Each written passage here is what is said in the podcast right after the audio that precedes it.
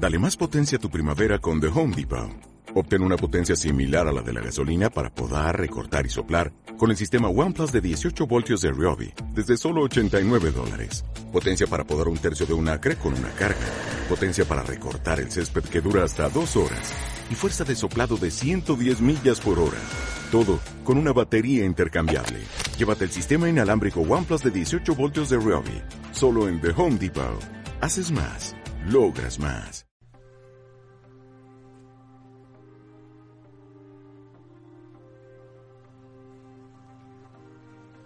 Mi más sincera bienvenida, queridas oyentas y oyentes. Soy Esther Valero y estás escuchando Cosmética de Trincheras, el podcast dedicado a las potingueras rebeldes. En este episodio número uno de Cosmética de Trincheras me voy a estrenar hablando sobre mí. Os explicaré cómo despertó mi inquietud potinguera y cómo surgió Caléndulas, el proyecto que comparto con mi socia Mari Carmen Eslava. Os voy a explicar qué representa para mí la cosmética casera y la funcionalidad que me gustaría darle al podcast de Cosmética de Trincheras. No sé qué te habrá traído hasta esta grabación, pero intuyo que sea cual sea el canal, eres de las que tienen el gusanillo alquimista. Seas química, bióloga o panadera, poco importa, porque en esta comunidad potinguera tenemos cabida las de cualquier oficio y profesión. Y que no te digan lo contrario. Sin ir más lejos, yo estudié sociología y mi principal fuente de ingresos viene de mi trabajo en el departamento de finanzas de una multinacional. Veréis, mi aterrizaje en el mundo de la cosmética natural surgió a partir de un post que vi en Instagram hace poco más de un año. Por aquellos entonces yo ya escribía mi propio blog sobre alimentación vegetariana y feminismo. Este blog se llama mm, www.externalizando.com, externalizando escrito como Esther, con H intercalada. La escritura es otra de mis grandes pasiones, pero de esto ya os hablaré más adelante. Pues bien, en aquel post de Instagram, una cocinera a la que sigo desde hace mucho tiempo, que por cierto tiene un blog precioso llamado Sweet Salty Kitchen, como dulce salada cocina, sweetsaltykitchen.com, enseñaba cómo ella misma se hacía su crema hidratante. Bien, el ungüento en cuestión, porque aquello no era una crema, sino un ungüento, esto lo supe un poquito más adelante, era a base de aceites y mantecas. Eh, me enamoró. De hecho, me puse a hacer muchos tarros que me puse a repartir con mucho orgullo entre las personas de mi círculo. Y claro, obviamente muy pronto me quedé con ganas de más.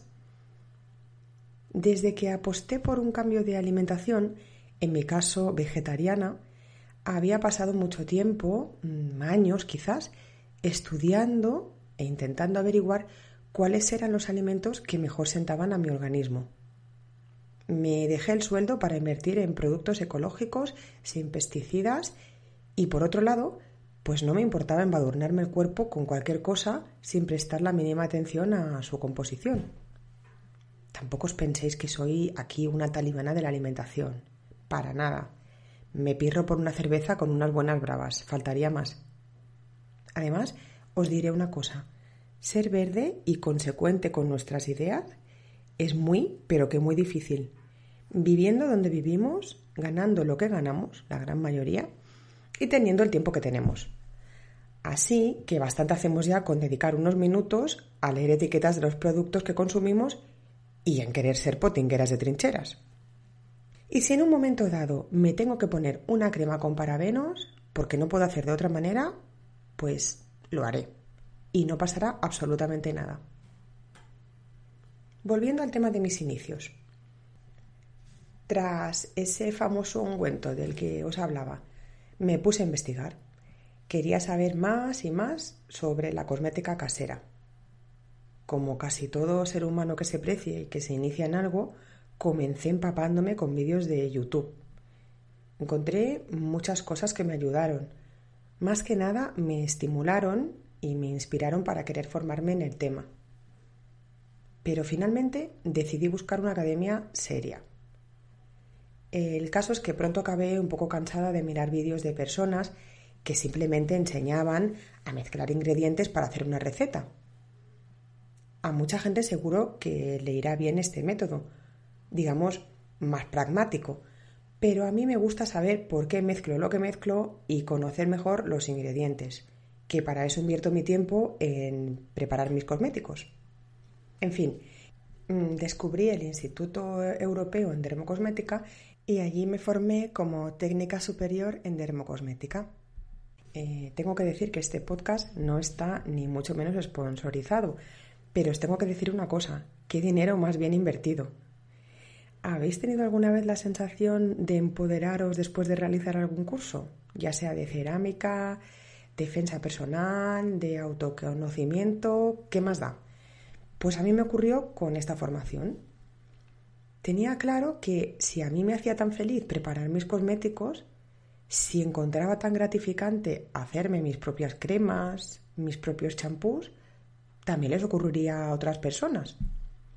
Y así fue como decidimos asociarnos en el proyecto de caléndulas, las calen, como solemos llamarnos de cachondeo, mm, Mari Carmen, que es técnica de laboratorio, y a la que le pirran los mejunjes, y una servidora.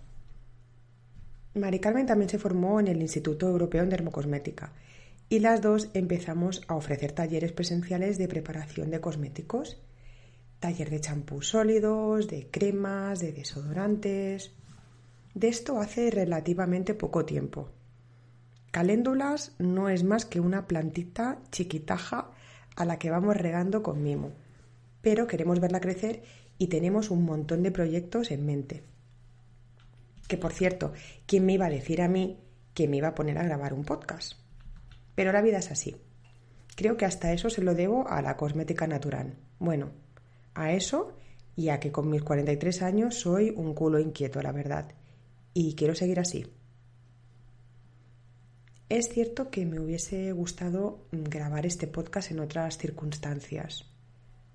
Estamos en la tercera semana de confinamiento y tengo la sensación de que todo a mi alrededor es una película de ciencia ficción.